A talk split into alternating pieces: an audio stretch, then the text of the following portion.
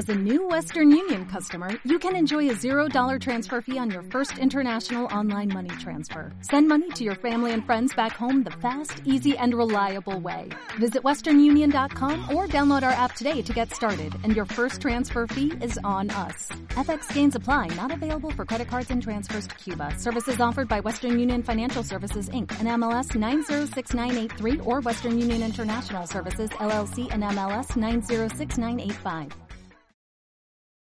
¿Quieres conocer más de tus impuestos? ¿Saber de tus derechos como contribuyente? Sintonízate en Frecuencia Fiscal, un programa de análisis, difusión e investigación. ¿Eres emprendedor, estudiante o empresario? Frecuencia Fiscal es para ti. Te invitamos a ser parte de esta nueva cultura en los impuestos. ¡Comenzamos! Buenas tardes, bienvenidos a su programa Frecuencia Fiscal. Los saluda el contador público Hugo René Ortiz les recordamos los datos de contacto, el correo electrónico dudas arroba frecuenciafiscal.com.mx, la página en Facebook Frecuencia Fiscal, el canal en YouTube Frecuencia Fiscal y bueno, eh, pues como cada viernes estamos transmitiendo desde la cabina azul de Frecuencia Tech y esta es una semana especial ya que inician las las clases aquí en el TEC y ya los alumnos han tenido la oportunidad de visitar las instalaciones de la nueva biblioteca aquí del TEC de Monterrey, que por lo que hemos visto en algunas fotografías y demás, bueno, pues está bastante eh, envidiable en cuanto a, a, la biblioteca que teníamos anteriormente y ojalá que los, los alumnos, bueno, tengan la, la oportunidad de sacarle provecho a, a la biblioteca. Y bueno, el tema que vamos a, comentar el día de hoy tiene que ver con la cuestión de, personas físicas, de los ingresos de personas físicas, de qué supuestos tienen que pagar impuestos, qué, eh, cuáles son las reglas generales de, del tema de personas físicas, porque a lo mejor la creencia general es el momento en que yo recibo un dinero y al decir recibir un dinero se refiere a, a que lo deposité en mi cuenta es el momento en que yo lo debo de considerar como ingreso para efectos fiscales y la realidad es otra, ¿no?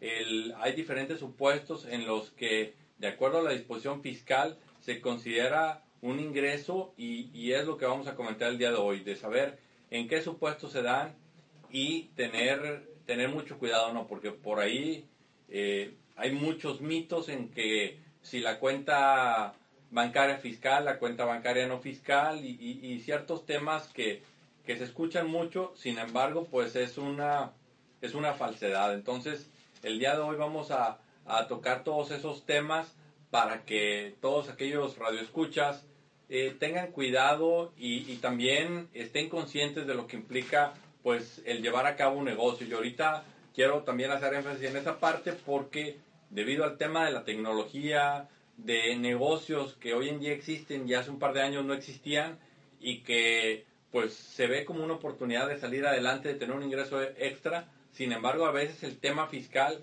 queda de lado y me refiero al caso que tenemos hoy en día de, por ejemplo, eh, eh, Uber, también el caso de Airbnb, que pues tú puedes eh, prestar o rentar tu, tu casa, tu, un cuarto, alguna, algún espacio de tu casa para que alguien más lo pueda utilizar y por eso recibir un ingreso. Entonces, pues no hay que olvidar que el recibir un ingreso ya implica un pago de impuestos, ¿no? Todas estas aplicaciones y que hay algunas otras que involucran dinero, más sin embargo no hay un ingreso por medio. Y el ejemplo de una de ellas es Moneypool. Aquellos que no, no sepan qué es Moneypool, bueno, pues es una aplicación desarrollada por por gente aquí de la localidad. Desconozco si son regios, pero seguramente eh, lo son. Y esta aplicación, ¿qué es lo que te permite? Bueno, que cuando tú requieras organizar un evento, eh, en lugar de andar con cada uno de los que van a, participar y estarles cobrando, bueno, pues eh, se hace un pool para efectos de que virtualmente cada uno se inscriba en ese pool y haga la aportación correspondiente al pool. Entonces, esa aportación al final del día va a caer en la cuenta bancaria de, una persona y una vez que se completa el pool, ya eh, se puede retirar ese dinero. Entonces aquí también, ¿qué pasa con ese dinero que va a parar en la cuenta de Juan o Pedro, que en este caso digamos que es el tesorero que eh, está llevando a cabo la recolección del dinero, ¿no? En determinado momento la autoridad fiscal pudiera cuestionar a, Juan o a Pedro de dónde procedió ese dinero. Entonces, por eso es muy importante estar conscientes de, de todo este tipo de situaciones, que si bien es cierto, aplicaciones como Money Pool nos ahorran un problema operativo, nos ahorran un problema que en muchos casos es de eh, andar cobrando, de andar detrás de las personas para que eh, cubran con su, su parte correspondiente, bueno, pues esto en determinado momento también pudiera ser una contingencia en temas eh, fiscales. y bueno, entrando en, en, materia, pues recordar que de acuerdo a la, a la ley de ISR, las personas físicas y las morales están obligados al pago del impuesto sobre la renta en, algunos supuestos. Y primeramente, y con el que vamos a, ahora sí que abarcar el programa, pues son los residentes en México respecto de todos sus ingresos, cualquiera que sea la ubicación de la fuente de riqueza de donde proceda. Entonces, por el hecho de ser eh, mexicano, pues soy eh, residente fiscal en México, a menos que pueda demostrar que soy residente fiscal en otro país. Entonces, al ser residente fiscal en México, yo debo y tengo la obligación de pagar impuestos por todos los ingresos que, que yo tenga, no importa el lugar de procedencia. Y esto me refiero a que eh, sean ingresos que se generaron en México, ingresos que se generaron en el extranjero, no, no importa, yo tengo que pagar impuestos. Incluso aquí tampoco es es relevante el tema de si eh, tuve ingresos en el extranjero y si me retuvieron ingresos e impuestos en el extranjero, perdón, pues eso no me libra de considerar ese ingreso para efectos fiscales aquí en México, ¿no? Porque sabemos que cada país tiene eh, una jurisdicción eh, en temas fiscales independiente y por lo tanto, si yo obtuve un ingreso en, en X país, eso no me exime de pagar impuestos aquí en México, ¿no? Sabemos que también existen lo que son los famosos tratados para evitar la doble imposición, que esos tratados, eh, teniendo en, cuenta esta situación que acabo de comentar, de que, por ejemplo, un mexicano al recibir ingresos por, poner un ejemplo, tener una propiedad en Canadá y estarla rentando, bueno, eh, seguramente en Canadá tendrá que pagar impuestos y en México también. Entonces, el tratado, ¿qué es lo que hace? Bueno, el, el escenario ideal es que el tratado diga, si ya pagaste impuestos en, en Canadá, bueno, pues ya no tendrás que pagar impuestos en México, ¿no? Ese sería el escenario ideal. Otro escenario es si tienes esta clase de ingresos, bueno, en lugar de pagar eh, determinada tasa de impuestos en, en, Canadá, vas a pagar una tasa de impuestos menor o te van a retener un impuesto, alguna mecánica que permita al menos disminuir el, monto del impuesto. ¿no? Y, aquí en México tenemos una alternativa que se llama el acreditamiento del ISR pagado en el extranjero. Volviendo a este ejemplo, si eh, esta persona tenía una propiedad en Canadá, rentó la propiedad en Canadá, pagó impuestos en Canadá, bueno, la disposición fiscal permite a esa persona que el impuesto que eh, pagó en Canadá lo aplique contra el impuesto en México. ¿Cómo sucede esto? Bueno, lo que, lo que va a suceder es que esa persona, vamos a decir que además del ingreso de arrendamientos, tiene ingresos por salarios de una empresa aquí en México, al final del año, ¿qué va a hacer? Va a juntar los ingresos de salario, va a juntar los ingresos del arrendamiento que tiene en Canadá, va a determinar un impuesto, le va a ese impuesto determinado, le va a quitar el impuesto de, salarios que le retuvieron aquí en México y va a poder acreditar parte del impuesto que pagó en, Canadá. De esta forma, no se elimina al 100% quizás el, el, tema de doble imposición porque también tendrá que pagar impuestos en México. Sin embargo, pues ya a través de ese acreditamiento se obtiene un beneficio. Y aquí eh, es eh, otro punto y otro principio que es importante tener en cuenta que el, el cómo se determina eh, dónde debo de pagar impuestos. ¿no? Aquí en, en México el principio es el principio de renta universal, es decir, que no importa de dónde venga el ingreso, por ser yo residente mexicano, es, es por lo que debo de pagar impuestos. Hay otros países que, por ejemplo, tienen el principio de impuesto territorial, que por el hecho que el impuesto, perdón, el ingreso se generó en el país X, el impuesto se tiene que pagar en el país X, sin importar si la persona que está obteniendo ese ingreso es residente o no de ese país. Aquí lo que importa es que el ingreso como tal se generó en ese país y por lo tanto el impuesto es en ese país. Entonces, cuando se, se, da esta mezcla de principios de renta universal y principio de renta territorial, es cuando se causa la doble imposición, porque tengo que pagar impuestos en, en ambos países. En, en el caso de, de, México, y siendo un poco más general, tenemos los dos. ¿Y a qué me refiero los dos? Que para el caso de los mexicanos es el principio de renta universal y para el caso de establecimiento permanente, que es cuando un extranjero se constituye y hace operaciones en México, debe de pagar impuestos en México por los ingresos que obtenga en, en el país. Entonces, eh, en, en este caso aplica el principio de renta territorial porque aunque es extranjero por el hecho de hacer negocios en México, y obtener un beneficio, entonces en ese caso debe de pagar impuestos en, en México. Y entrando un poco en detalle en lo que son las, las personas físicas y, y, de los diferentes eh, ingresos que pudiera tener también en la práctica, nos topamos mucho con que a lo mejor cuando nos hacen alguna consulta o cuando existe la duda de eh, cómo pagar impuestos, pues nos, nos brincamos pasos. ¿Y a qué me refiero? A que inmediatamente lo que se dice es el régimen fiscal en el que la persona física debe pagar el impuesto. Y aquí el, el problema o la situación es primeramente ver si ese ingreso como tal está grabado para efectos de, del impuesto de la renta, ¿no? ¿Cuál es el supuesto que que eh, genera el impuesto para posteriormente ya ver qué capítulo de ISR o qué tratamiento fiscal debe de tener ese ingreso.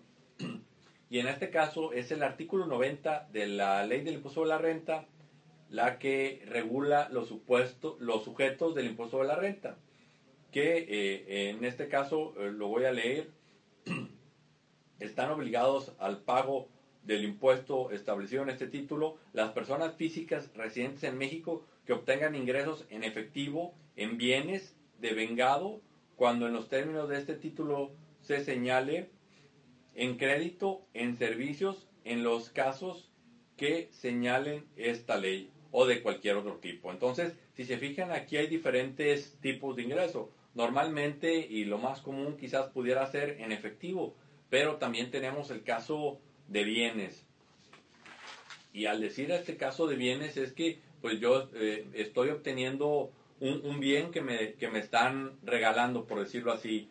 No, aquí eh, alguna vez hace un par de años aquí en, en, la posada aquí de la estación de frecuencia Tech pidieron que, que grabáramos un, una felicitación o un mensaje eh, pues referente a las fechas, ¿no? Y yo una vez que pues di ese mensaje al, al final lo que agregaba es no olviden reportar al fisco los regalos que reciban de Santa.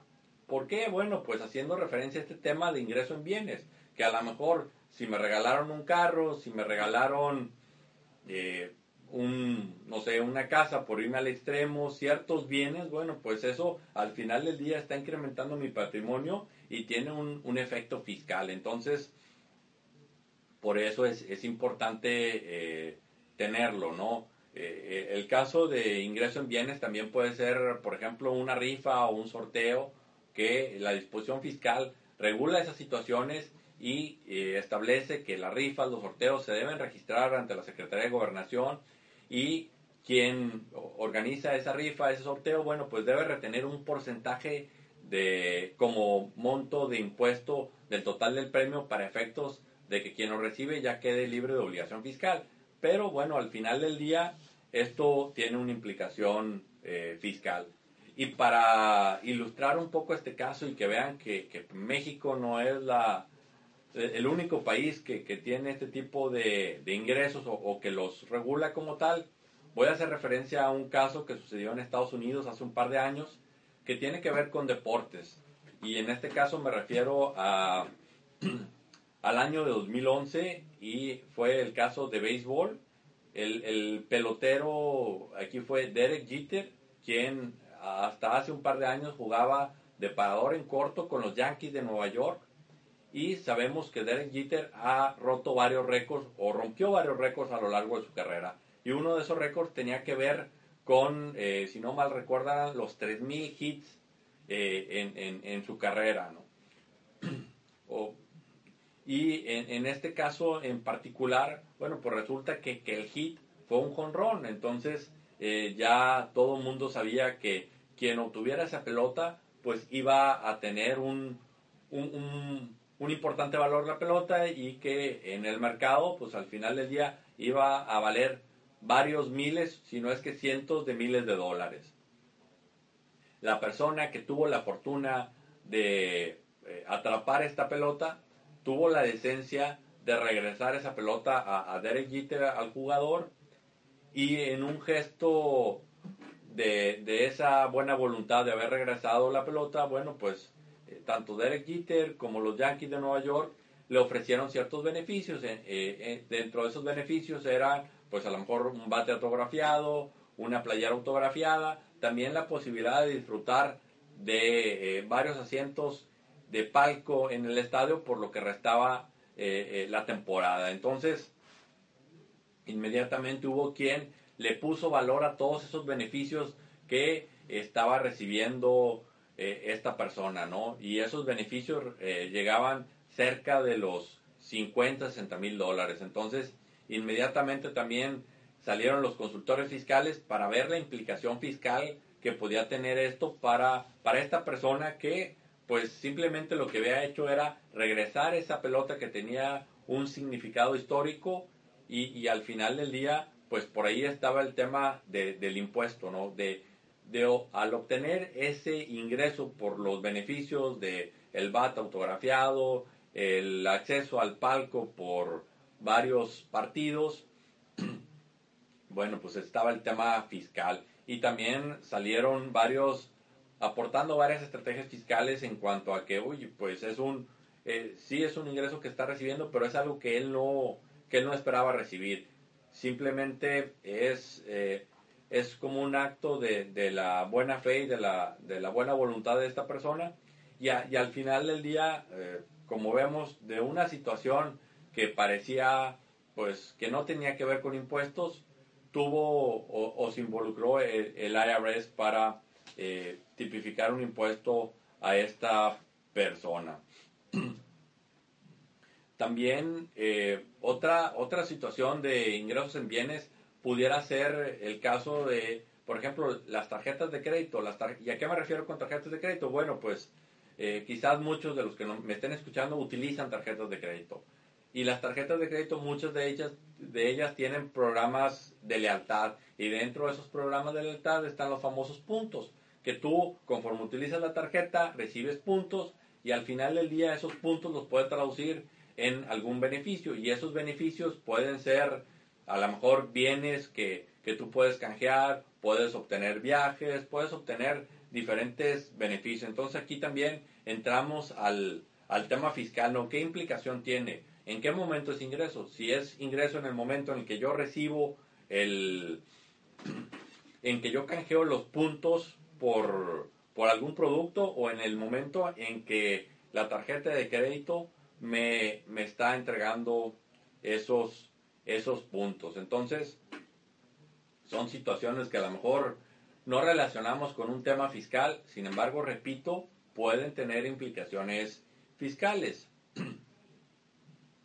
También otra situación con, con, la cuestión del, del efectivo, ¿no? Ah, eh, eh, repito, el obtener eh, ingresos en efectivo es objeto de impuesto, entonces también a veces está la creencia de que si yo obtuve un ingreso en efectivo y no lo deposité en la cuenta bancaria o, no, o lo deposité en una cuenta bancaria diferente a la que yo considero que es donde llevo mis eh, controles fiscales, no tiene eh, efectos en cuanto a impuestos. Y este es un error.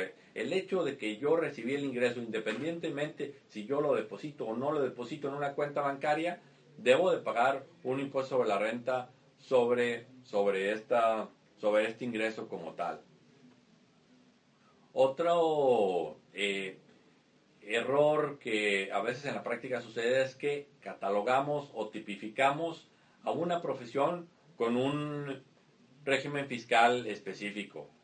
Eh, y pongo un ejemplo, ¿no? El, caso de los doctores, ¿no? El caso de los doctores podemos, eh, eh, si, si, te dicen, oye, ¿cómo tributa un, un doctor?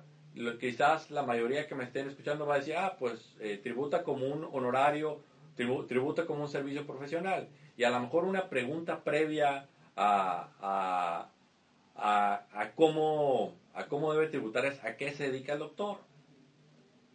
Y, quizás esto parezca extraño para, para, algunos, pero aquí es importante eh, diferenciarlo, ¿no? Porque el, un doctor puede ser eh, brindar su consulta en cuanto a sus conocimientos y atender a un paciente respecto a alguna enfermedad y bueno, en ese caso son honorarios médicos que para efectos de ISR tributan de una forma y para efectos de IVA tributan de otra forma. Pero una situación diferente es aquella donde a lo mejor el doctor tiene varios colegas eh, y tiene ciertos aparatos muy particulares en su consultorio que eh, pues eh, digamos que renta a otros colegas para que hagan uso de esas instalaciones. Entonces, digamos que el colega utiliza el consultorio del doctor y por utilizar ese consultorio le paga una determinada cantidad. Bueno, entonces en ese caso ya estamos hablando de otra situación diferente, ya que estamos hablando de un arrendamiento, el otorgamiento del uso goce temporal de bienes y ese tiene un tratamiento diferente al tema de servicios profesionales, tanto para efectos de IVA como para efectos de ISR. Ahora, si seguimos hablando del tema del, del doctor, bueno, ¿qué tal si ese doctor pues da clases en una universidad, en una escuela, bueno, ahí ya es, es otra, otra actividad diferente. Entonces, en ese caso, dependiendo de la situación, puede ser que esté como salarios o puede ser que esté como eh, honorarios asimilados a salarios. Entonces, eh, en este caso, eh, repito, tiene mucho que ver la actividad que esté desarrollando el profesionista, ¿no? No, por, no lo podemos catalogar porque una profesión siempre va a tributar de, determinada forma, ¿no? Aquí hay que ver, de nuevo, repito, la actividad que está desempeñando para saber qué tratamiento va a tener.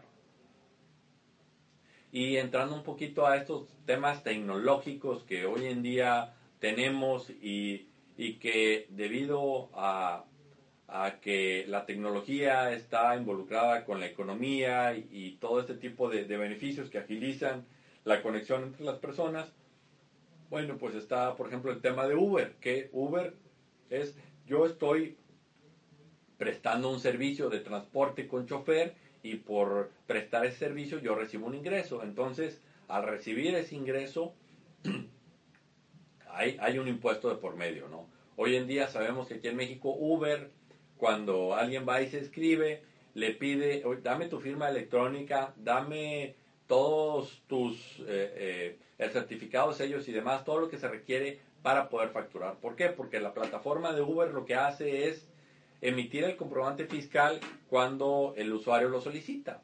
Pero hasta ahí, Uber únicamente hace esa parte, ¿no?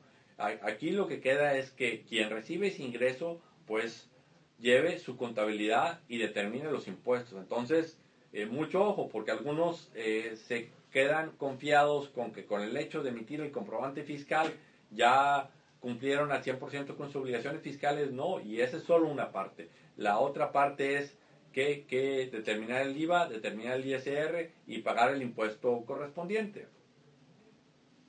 Otro, otro caso similar es eh, eh, la situación de Airbnb, ¿no? Esta Airbnb, ¿qué es? Es una aplicación que te permite rentar tu casa o rentar una habitación a, desconocidos a través de esta plataforma. ¿Qué es lo que hacen plataformas con, como Airbnb y como Uber? Simplemente conectan el prestador del servicio con la persona que requiere el servicio. Y por esta conexión lo que cobran es una comisión.